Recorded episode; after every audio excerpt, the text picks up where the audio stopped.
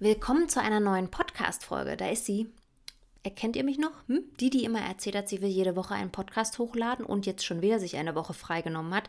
Schuldig im Sinne der Anklage. Aber ich habe kein schlechtes Gewissen, da ich da aus Italien gekommen bin. Ich hatte noch völlig deutsche Vita in meinem Körper und ja, ich hätte irgendwie nicht gewusst, was ich euch hätte erzählen können, weil ich war so frisch aus diesem sonnigen, schönen Land wiedergekommen und dachte mir so, ja, ich lag am Beachclub das erste Mal in meinem Leben, weil ich eigentlich Beachclubs ziemlich albern finde. Ich habe da sehr, sehr viel Vorurteile. Fangen wir gleich mal an zu meckern und wieder irgendeinen Mist hier rauszuholen von meinen Vorurteilen. Ne? Und äh, war aber überraschend mega schön und entspannt. Hätte ich nicht gedacht. Ich äh, werde wohl nie im offenen Meer schwimmen können. ich tauche mal kurz ein und gehe wieder raus. Und ich liebe Italien. Ich liebe es, dass sie Kaffee lieben. und ich liebe das gute Essen. So, das wäre es quasi gewesen. Habe ich jetzt nachgeholt. Und die Woche war sonst sehr, in meinen Augen, e ereignisreich, muss ich wirklich zugeben. Hm, es gab so zwei, drei Nachrichten, die habe ich auf Instagram mit euch geteilt. Ist ganz komisch geworden, so viel wieder zu sprechen in die Kamera, also gerade inhaltlich mehr weil ich irgendwie das Gefühl habe, dass manche Themen einfach auf Instagram dann zu kurz kommen und es wirkt dann so, als wären sie nicht so wichtig und man würde sie in diese 15 Sekunden A4 Snaps reinquetschen, um irgendwie was zu vermitteln. Das finde ich irgendwie so schade, weil manchmal die Themen so wichtig sind und man steht dann unter, Druck, da ja nicht zu viel reinzureden, dass die Leute da überhaupt noch mitkommen und sie das konsumieren können. Was aber eigentlich totaler Quark ist, weil wenn man sich etwas anhören möcht, möchte, nimmt man auch die Zeit. Nimmt man sich auch die Zeit. Oh, ich merke gerade, ich habe einen ganz schönen Sprachkasper. Keine Sorge, ist kein Wein, sondern der 12. Kaffee heute. Warum auch immer. Irgendjemand hat ja mal Kaffee gekocht und ich habe es einfach an mich reingekippt. Ja, und jetzt äh, 20.54 Uhr war es der letzte Kaffee. Ist eigentlich auch nicht gut, ne?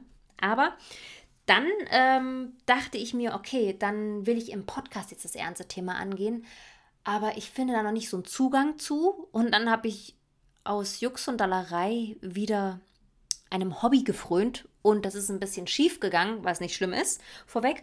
Und das hat irgendwie so alles überlagert. Manchmal ist es so, bei mir zumindest, dass ich, wenn sich sehr viele emotionale Themen stauen oder aufeinandertreffen, dass es dann schön ist, mal so ein leichtes, blödes Thema, wo man sich entweder blöd verhalten hat, wo was blöd gelaufen ist, was total oberflächlich ist, da hefte ich mich dann auf einmal mehr dran, weil ich dann eher so loslassen kann und dann mal kurze Zeit so diese ganzen Emotionen, die man bei anderen Gedanken so hat, weglässt. Und das ist wirklich passiert, als ich mal wieder auf die fixe Idee kam, ich brauche jetzt eine Vintage Chanel Tasche.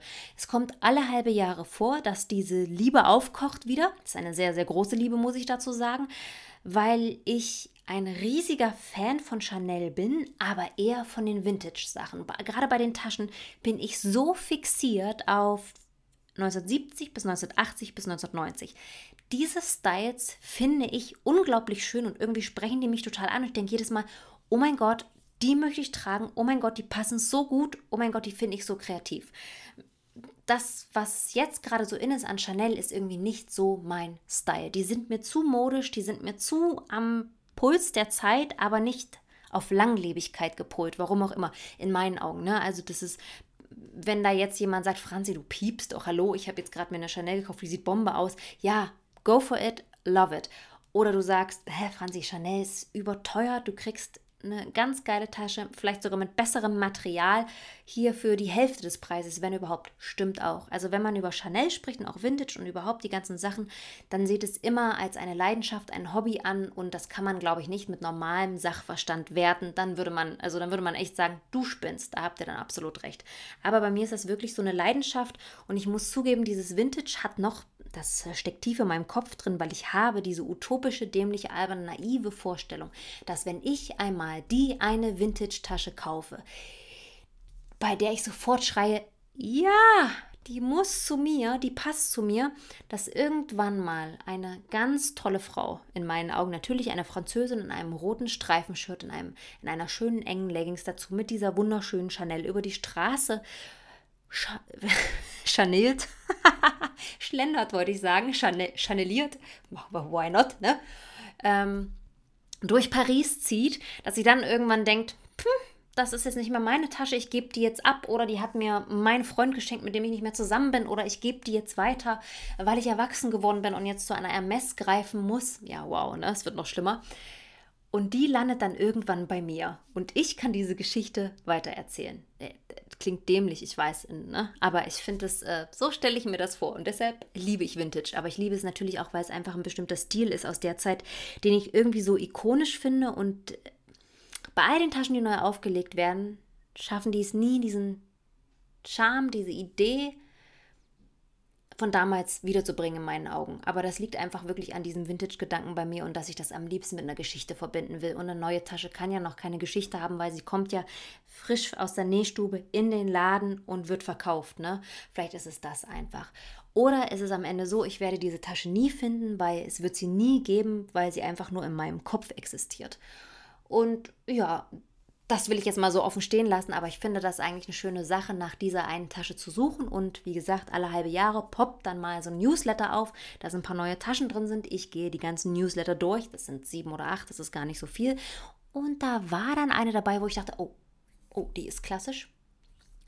Die ist also vom Stil her ganz normal, hat aber, weil sie eine Limited Edition war, das kleine gewisse Etwas. Und das suche ich ja immer. Ja, und dann habe ich mir die angeschaut und habe nochmal mir den Shop natürlich angeschaut. Bei mir ist es immer wichtig, dass auf jeden Fall PayPal geht, dass du deines, dein Geld zurückbekommst, dass du die Ware einfach anstandslos zurückschicken kannst und ne? Und das ist immer alles bei mir gegeben. Ich würde nie äh, auf äh, blind da kaufen, weil da kann man auch schön in die Scheiße greifen. Und da glaube ich, wissen wir alle, worum es geht, um Fakes und sonst irgendwas, ne? um Betrug, dass man vielleicht gar nicht die Tasche erst bekommt. Auf jeden Fall ähm, sah die Tasche sehr schön aus. Der Shop wurde auch von einer großen Influencerin empfohlen. Und dann dachte ich mir, naja, was soll passieren? Du kriegst auch dein Geld zurück, bestellst du sie. Die kam auch relativ schnell an und ich habe sie ausgepackt. Das war schon mal ein furchtbares Papier. Das verstehe ich immer nicht. Ich finde, falls ich mal auf die Idee komme, einen Laden für Vintage-Sachen aufzumachen und ihr bestellt bei mir, ihr werdet immer in wunderschönes Papier mit einem Stoffbeutel. Hallo, also eine Chanel oder überhaupt eine teure Tasche, auf die ich Wert lege, die gehört doch in einen Stoffbeutel. Und wenn es auch kein Original mehr ist, weil es eben Vintage ist, dann packt man die trotzdem in einen schönen Stoffbeutel. Da hätte ich vielleicht schon, ne, hätten schon die Alarmglocken irgendwie, äh, ja, angehen sollen. Sagt man das so? Keine Ahnung. Naja, ich bin drin im Thema. Auf jeden Fall habe ich sie ausgepackt und dann habe ich schon gesehen, dass die sehr, sehr verbraucht war vom Leder, was ich super schade finde, was bei Vintage aber passieren kann. Ne? Fände ich, fänd ich aber toll, wenn man das auch vermerken würde im Shop, weil ich, das gibt einen Unterschied zwischen gut Vintage und ja, used Vintage. Und das war schon so ein bisschen porös, dachte ich mir, hm, schwierig. Aber vielleicht hätte ich das, wer weiß, ich hätte da mich, glaube ich, vorher auch noch erkundigt, wäre nochmal zu einem Bekannten gegangen, der sich auch mit Leder gut auskennt. Aber dann waren noch so zwei, drei andere Sachen. Ich habe mir die, die abfotografiert auch nochmal, nochmal rangezoomt und so und dachte, hm, irgendwas stimmt mit der nicht, irgendwas ist nicht in Ordnung. Hab dann auch die Bilder quasi Freunden geschickt und so, die hm, zwei, drei meinen, ach, die sieht ja toll aus und cool, behalt die doch. Seriennummer, das stimmt ja auch und das habe ich schon so gecheckt und das ging, wobei der Aufkleber in der falschen Ecke war, was bei Vintage aber passieren kann. Hm, hm. Ich fand aber so zwei, drei Sachen komisch einfach, ne? Man hat so es hat sich irgendwas gemeldet in mir und dann heißt, dann fange ich, fang ich halt wieder an zu recherchieren. Na, dann gucke ich im Netz nach der ähnlichen Tasche, schaue mir die Nähte ganz genau an und bin dann irgendwie drauf gekommen, komisch. In Front, in der Front, wenn man auf die Tasche schaut, gibt es eine Ziernaht, die geht von links nach rechts. Das ist eine Lederziernaht, die ist aufgesetzt genäht. Das ist erstmal okay. Aber diese Ziernaht war genau an der Schnalle von Chanel unterbrochen und dann wurde weiter genäht.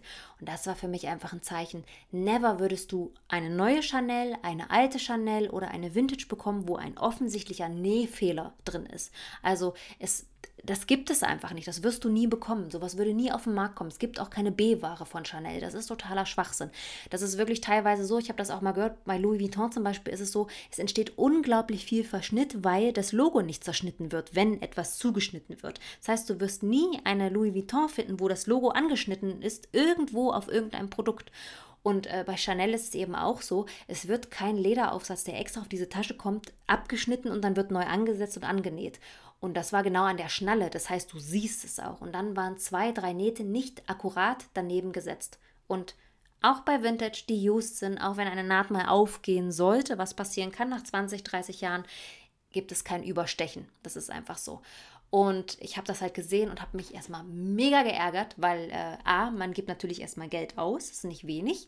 Man vertraut so einem Shop und wenn ihr jetzt die Vorgeschichte zu dem, was ich euch erzählt habe, welche Bedeutung das so für mich hat, habe ich mir so richtig verarscht gefühlt, weil ich mir dachte, wow, ihr spielt mit den Gefühlen von anderen, nur um massig Kohle zu machen. Ja, willkommen im Kapitalismus, hm, ich weiß, aber da hat es mich jetzt wirklich richtig getroffen und die Woche war eh schon relativ emotional und das war, glaube ich, so mein emotionales Feld, wo ich mich reinsteigern konnte. Also habe ich angefangen zu recherchieren, habe das alles runtergerattert, aufgeschrieben und den geschickt. Ne? Und als einziges kam wirklich zurück, ja, ist eben Vintage. Und ich dachte mir so, hör mal, nee, ist ein offensichtlicher Fehler, das ist nicht Vintage. Dann hat sie so ein bisschen mit diskutiert, aber ich habe dann eh gesagt, ich kann sie ja zurückschicken. Ich habe ja 14 Tage Rückgaberecht. Und dann hat sie ne, dann war dann irgendwann das okay. Und dann hat mich wirklich so eine halbe Stunde später die Chefin des Ladens angerufen und meinte, sie macht das eben seit zehn Jahren und äh, alle Taschen sehen so bei ihr aus. Und dann dachte ich mir schon, na herzlichen Glückwunsch, hast du die da irgendwo von so einem riesen Lager gekauft, wo die die irgendwie nähen und auf Vintage machen und die haben alle denselben Fehler? Hm, habe ich nicht gesagt, weil ich wollte keinen Ärger. Ich will auch einfach nur mein Geld zurück. Klar, es geht über PayPal, das wird dann alles.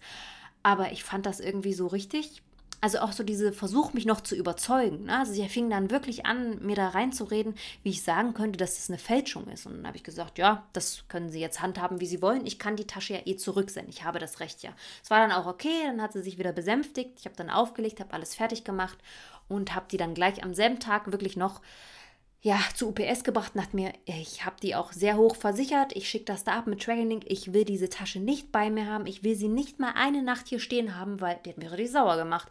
Das hat mich so richtig enttäuscht. Da war ich mal wieder so naiv und doof. Habe in was investiert. Das ist ja auch Geld, was ich mir erarbeitet habe. Ne? Hör mal, das legt man sich zurück und freut sich dann, wenn man sich das leisten kann. Und dann ist das vielleicht am Ende eine Fake-Tasche. Und das könnte ich nicht ertragen. Diese Vorstellung. Also ich weiß, manchen ist das egal, die würden sagen, hey, die sieht doch aber gut aus, dann trag sie doch. Nee, nee, nee. Also für den Preis erstmal nicht. Dafür würde ich nie so viel Geld ausgeben für eine Fake und B, ich will keine Fake tragen. Ich trage Chanel und Dior und auch die anderen Marken wirklich nur für mich. Ich äh, verstehe völlig, wenn jemand sagt, Franzi, das ist viel zu viel Geld für so eine Tasche in der Qualität. Und mm, mm, mm, stimmt, wenn man es ganz rational sieht, bezahlt man die Marke mit. Das Ganze, was drumherum Chanel aufgebaut ist. Ist einfach so. Und wenn man dazu keinen Bezug hat, dann denkt man sich, so ein Schwachsinn. Absolut richtig. Das heißt, das ist ähm, eine Leidenschaft, das ist ein Hobby, das kann man gar nicht subjektiv angehen. Die zweite Sache ist, ich kaufe so eine Tasche wirklich nur für mich. Ich kann nicht verstehen, warum also ich kann verstehen, dass man sagt, ich möchte das Geld nicht dafür ausgeben. Ich kann aber nicht verstehen, dass man dann eine Fake kauft, damit rausgeht und anderen suggeriert, man könnte sich das leisten oder man mag die Marke und trägt sie, weil dann kauft man das ja nur, um anderen zu zeigen, dass man sich das ja, weiß ich nicht, leisten kann, dass man auch eine Chanel hat oder sowas. Und das würde dich ja auch nicht glücklich machen. Dann hast du, auch wenn du nur eine Fake gekauft hast, trotzdem äh, einfach in was investiert, was dir gar nichts bedeutet. Und das finde ich dann auch Geldverschwendung. Das ist super schade. Dann flieg lieber dafür in den Urlaub, geh raus oder kauf dir eine wunderschöne Tasche ähm, aus tollem Leder. Die kriegst du für die Hälfte, wenn nicht noch weniger für den Preis. Und da hast du viel mehr von als von einer ollen Fake-Tasche, wo du so tust, als hättest du die Marke wirklich dir gekauft. Und äh, ja, da habe ich, würde ich lieber eine ganz andere Marke tragen. Wir nennen es mal No Name. Ich finde das immer, das wertet es so ein bisschen ab, aber das ist Quark. Es gibt ganz tolle Ledertaschen, die wesentlich günstiger sind und die einfach von der Qualität sicherlich auch in vielen Bereichen wesentlich langlebiger und besser sind. So und auch vielleicht auch ähm, nicht so trendanfällig, dass sie irgendwie nächstes Jahr wieder out sind. Das kann ja Chanel auch mittlerweile sehr gut, dass da Taschen produziert werden, wo ich auch sage, okay, das ist so ein Trendteil, das ist in einem halben Jahr, trägt das keiner mehr und das ist schade drum. Und äh, ja, ich, wenn es eine Chanel ist, soll es bei mir eine Original sein, weil ich die Marke in dem Sinne so verehre und gerade diesen Vintage-Gedanken dahinter. Und falls ich diese Tasche nie, nie, niemals im Leben finde, ist es auch nicht schlimm, dann ist es so. Ich habe mich nur unter diesem, äh, ja, dieser Aspekt dieses Fakes und mit diesem Telefonat von der Chefin so geärgert, weil das so, so selbstverständlich ist. Ne? Also sie hat versucht, mich auch so ein bisschen zu bequatschen. Ich bin dann immer relativ freundlich und das wirkt vielleicht manchmal naiv und ein bisschen doof, aber es ist mir eigentlich egal, weil ich dann Gespräche auch einfach abwürgen will und will auch gar nicht diskutieren. Wenn jemand da sowas macht, dann habe ich da im Kopf wie so ein Scheid und denke mir, pff, jetzt mir egal, die Tasche geht zurück, laber mich nicht voll. Das sage ich aber nicht so, weil ich weiß, dass wenn man sowas anspricht, dann kann das schnell explodieren und ich will ja einfach nur mein Geld zurück. Ne?